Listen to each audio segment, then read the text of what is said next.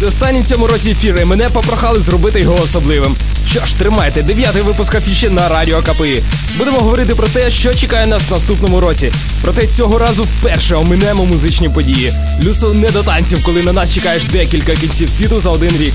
Будемо формувати новорічний настрій шляхом від протилежного. Загалом мене завжди тішив той факт, що люди охочі і відчайдушно намагалися розгадати дати кінця світу і вкрай ліниво розмірковували над тим, як той світ починався. Тож на загадку жодного початку і до біса кінців відповідь буде безсумнівно наш з вами світ. Отже, претендентами на роль кінця світу висуваються зіткнення з астероїдом, виверження вулкану, сильна тектонічна активність під Антарктикою, техногенна катастрофа, планета Небіру, великий андронний колайдер, потужний спалах на сонці та смертельний вірус. Все це ми вже бачили в фільмах і в наступні декілька хвилин спробуємо приміряти це на власній шкурі. Першими свої вітання або прощання нам передають група вчених НАСА та Національної академії наук США. Вони вважають, що 22 вересня відбудеться дуже сильний спалах на сонці, що виведе з ладу всі електричні прилади на землі і захлине хаосом суспільство. Насправді, забігаючи вперед, скажу, що в порівнянні зі своїми конкурентами доволі слабкий кінець світу. Можна було поставити авторам незалік і лишити на другий рік, але тішить те, що вони почекали, поки пройде євро в нашій ненці, а тільки потім заходилися апокаліпсити. Тож гаплик твоєму айфону 22 вересня 2012 року.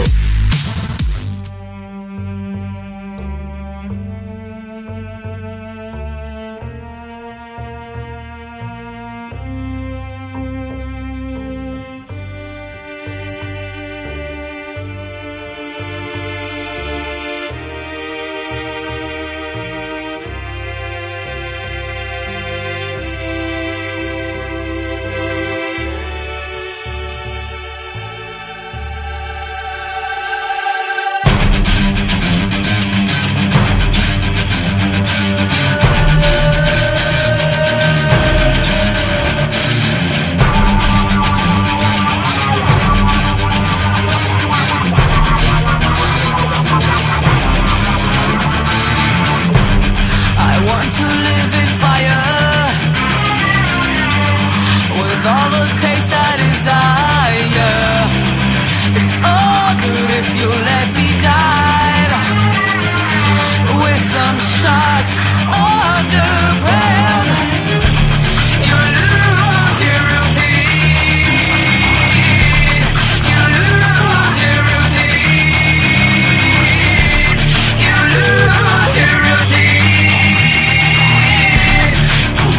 time I can.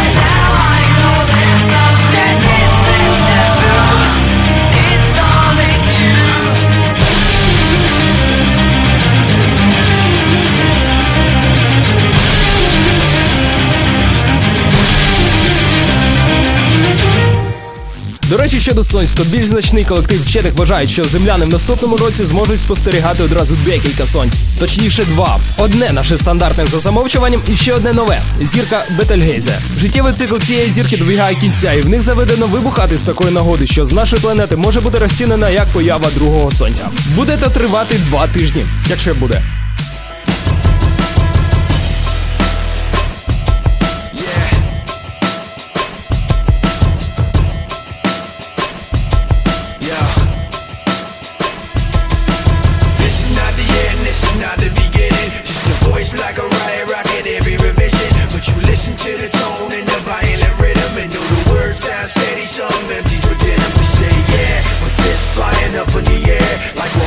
onto something that's invisible there Cause we're living at the mercy of the pain and the fear. Until we get it, forget it, let it all disappear.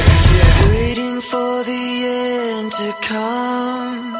Wishing I had strength to stand. This is not what I had planned. It's out of my control.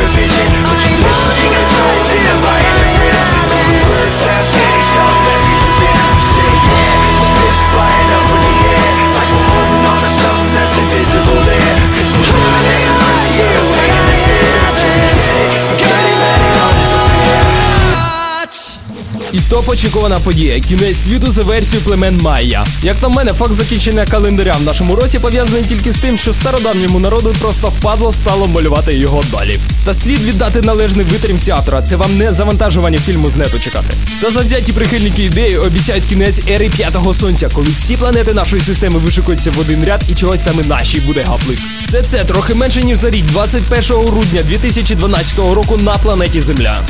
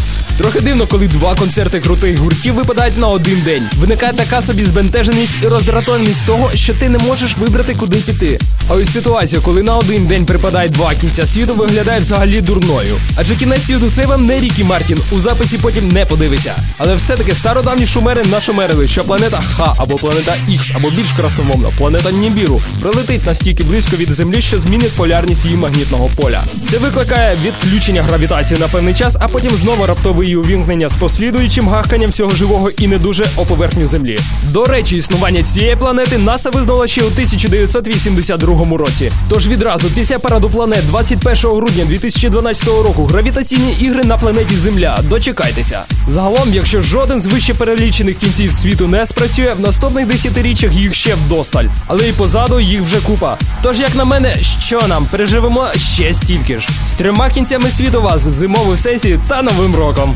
Наступного разу обіцяю нормальну афішу, а цього разу шукайте цей фатальний випуск на r.kpi.ua. На пророчі повні штани Павло Запорожець. Всім торба!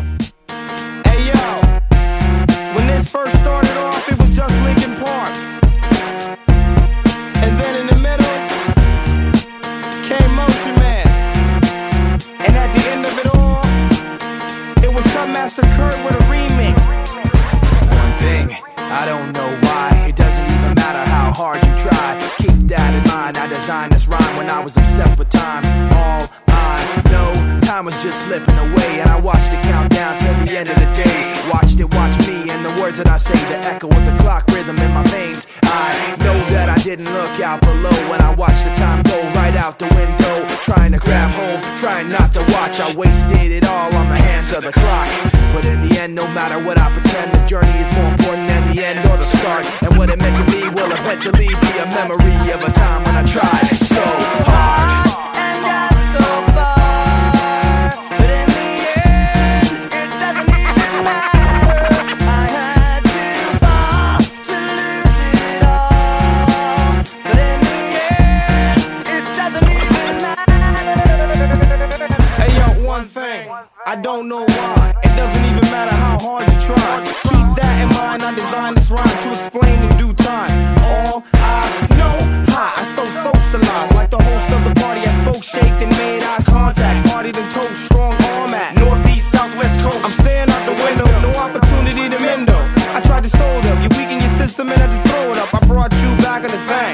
imaginary man in your dreams. Dude always seemed to make it worth it. A pigskin, I never nerf it. You felt leather, never pleather, real bringing the pleasure. By any means, it means I'm leaving your team. Hollow the team made